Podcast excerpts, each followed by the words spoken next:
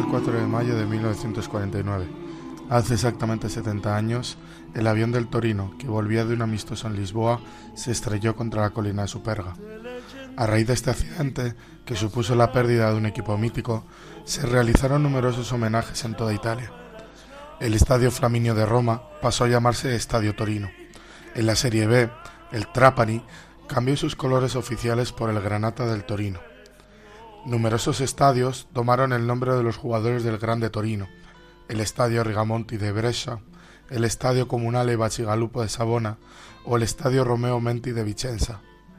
Pero fuera de Italia, conjuntamente con el River Plate, el Corinthians brasileño fue otro de los equipos que decidió homenajear al Grande Torino. El conjunto paulista decidió saltar al terreno de juego vestido de granate en su primer partido tras la tragedia de Superga con el escudeto cosido en el pecho. Pero, ¿cuándo nació esa amistad? Precisamente en el verano anterior, en 1948, el Grande Torino estuvo de tourné en Brasil.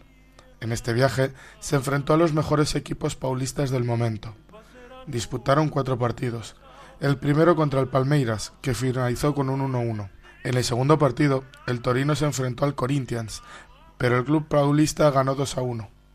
La única derrota del Toro en toda la tournée. Pero la historia no acaba aquí.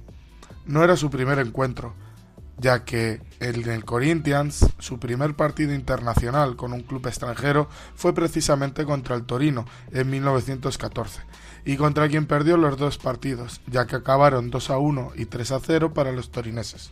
Volviendo a 1948, el tercer partido fue contra la portuguesa, a quien Valentino Mazzola y el resto ganaron por un contundente 4 a 1 mientras que el cuarto y último partido fue contra el Sao Paulo de Leónidas, contra quien empataron a dos.